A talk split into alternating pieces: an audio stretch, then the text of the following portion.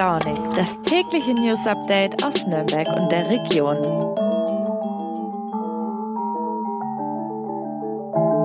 Guten Morgen und ein letztes Mal für diese Woche willkommen zurück zu Früh und Launig heute am Freitag, den 9. September. Das Wochenende steht vor der Tür, deswegen haben wir zum Abschluss dieser Folge wie jede Woche auch die besten Tipps fürs Wochenende aus unserer Fein Raus Redaktion. Bevor es losgeht, eine kurze Ankündigung in eigener Sache. Nächste Woche Montag wird es keine Früh- und Launig-Folge geben. Wir starten also nächste Woche erst am Dienstag mit unserem Podcast.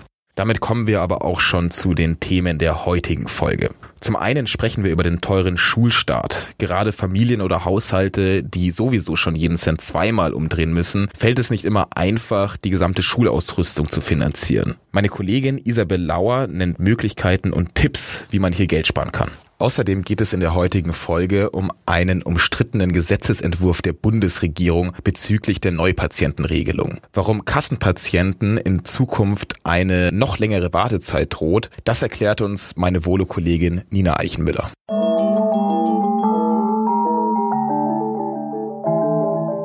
Der Kostenfaktor Schulanfang ist nicht zu unterschätzen, vor allem bei den derzeitigen Preisentwicklungen. Auf welche Angebote einkommensschwache Haushalte zurückgreifen können, um sich den Schulstart zu leisten und welche anderen Möglichkeiten es gibt, darüber habe ich mit meiner Kollegin Isabel Lauer geredet.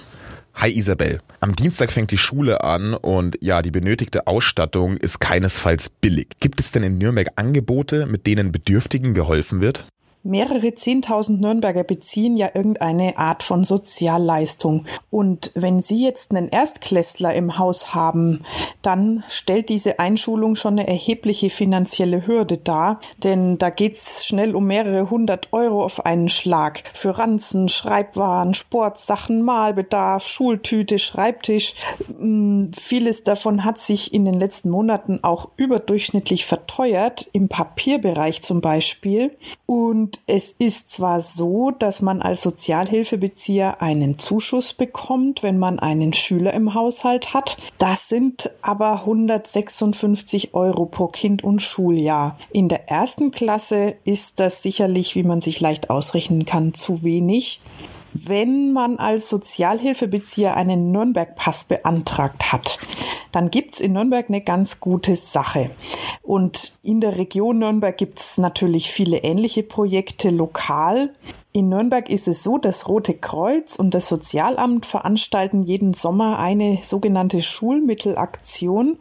Die ist schon gelaufen in diesem Jahr und sieht folgendermaßen aus. Die Organisatoren geben sich da sehr viel Mühe, neue Marken, Schulranzen anzuschaffen und mit Hilfe von Material, aber auch Geldspenden von Privatleuten und Firmen zu füllen und die dann kostenlos an bedürftige Familien zu verteilen nach Absprache natürlich. Die Sozial- und die Wohlfahrtsträger in der Stadt wissen davon und die vermitteln die Leute auch erfolgreich dorthin.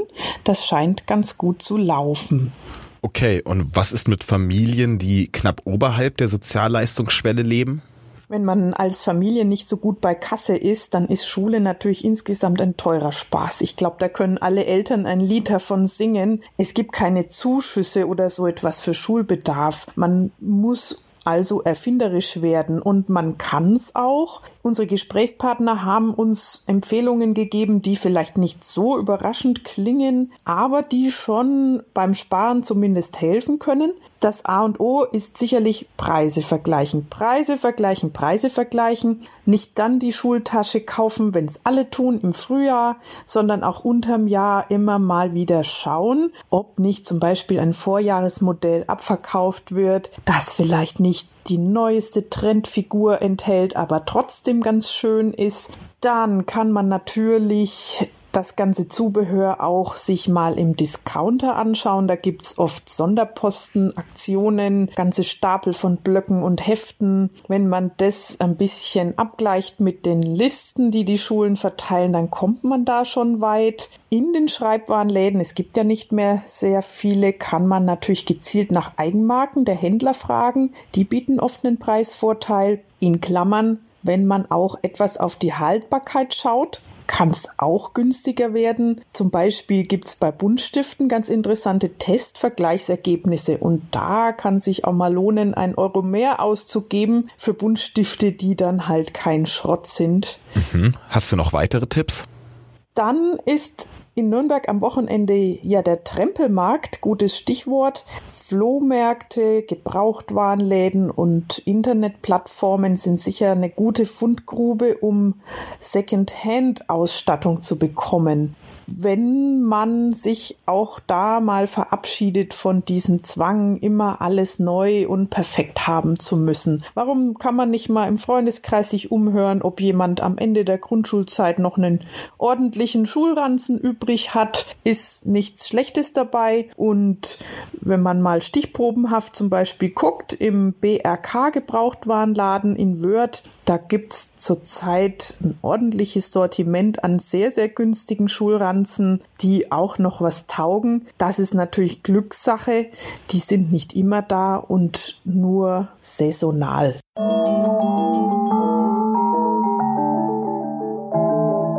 Ein Gesetzesentwurf der Bundesregierung sorgt derzeit für Wirbel. Schon jetzt muss jemand, der einen Termin beim Facharzt ausmachen will, einige Wochen oder gar Monate ausharren, bis er dann wirklich drankommt. Mit dem geplanten Wegfall der sogenannten Neupatientenregelung drohen die Wartezeiten für Patienten aber jetzt noch schlimmer zu werden. Alle weiteren Hintergründe dazu kennt meine Volo-Kollegin Nina Eichenmüller. Hi Nina, was würde denn der Wegfall der Neupatientenregelung bedeuten und was ist das eigentlich? Also ich erkläre das vielleicht mal ganz kurz, wie Ärzte da zu diesem Budget kommen. Ärzte haben eben ein gewisses Budget zur Verfügung und wenn das ausgeschöpft ist, dann können sie für die Behandlungen danach nicht mehr den vollen Preis berechnen, also bei den Krankenkassen. Durch diese Neupatientenregelung konnten sie aber, auch wenn ihr Budget schon ausgeschöpft war, trotzdem noch für die Neupatienten und die Behandlung an denen den vollen Betrag bekommen. Genau, das heißt, kurz gesagt war das eben so ein extra Budget, wenn Sie Neupatienten aufnehmen, dass Sie dann Geld bekommen. Und das soll jetzt eben entfallen. Okay, und was würde das dann in der Praxis bedeuten? Das bedeutet einfach, dass wenn Sie jetzt einen Neupatienten aufnehmen, dass diese Behandlung dann wieder in ihr normales Budget mit reinfällt. Also dass sie quasi weniger Budget zur Verfügung haben und eben dieses extra Budget nicht mehr dabei ist. Und wie reagieren die Ärzte auf diese geplante Änderung? Sauer, weil sie sagen, die ganzen steigenden Kosten, also Inflation und alles, betreffen sie ja genauso. Und sie hätten eigentlich erwartet, dass sie mehr Geld bekommen im nächsten Jahr. Deswegen können sie diesen Rückschritt erst recht nicht nachvollziehen. Und sie sagen, wenn das jetzt tatsächlich gekürzt wird, dann müssen sie ihr Angebot an die Patientinnen und Patienten reduzieren. Also quasi weniger Sprechstunden anbieten oder gar keine Leute mehr aufnehmen. Und was heißt das dann konkret für die Patienten? Das bedeutet, dass die Wartezeiten bei Ärzten extrem viel länger werden, also bis zu sieben Monate, oder dass Ärzte sagen, sie machen absoluten Annahmestopp und nehmen keinen mehr auf. Das ist ziemlich ärgerlich, aber das wäre quasi die Konsequenz der Streichung für die Patienten.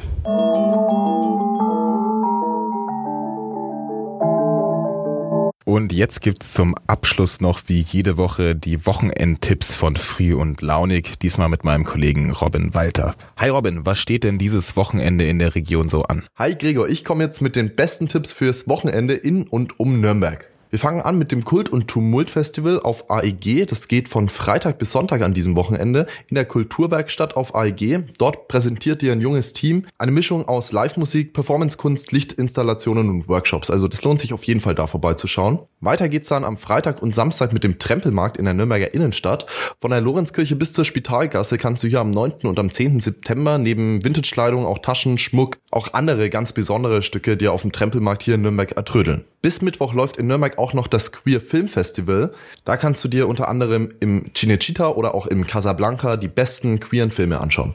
Am Samstag geht's dann weiter mit dem Klarergassenfest. Hier verwandelt sich die Klaragasse für einen Tag in eine autofreie Zone und bietet dir jede Menge Platz zum Feiern. Neben dem großen Gastroangebot wird's auch nicht langweilig mit Street Art, Artistik und Comedy für Kinder. Schau da auch mal vorbei. Dann habe ich auch noch zwei Open-Air-Empfehlungen fürs Wochenende. Da habe ich einmal das Himmelskind Open Air am Samstag im Serenadenhof in Nürnberg. Da lodert dann zu nicen Hip-Hop-Beats nochmal richtig die Sommerlaune auf. Sollte es aber regnen, kannst du unter den Sonnensegeln trotzdem im Trocknen weiter tanzen. Am Sonntag geht's dann unter freiem Himmel weiter in Gärtler. Hier beschalte ich dann ab 14 Uhr das Team von Nasty mit elektronischen Sounds unter den Bäumen im Grünen. Das war's mit den Tipps. Ich wünsche dir und euch allen ein wunderschönes Wochenende und ganz viel Spaß. Bis dann.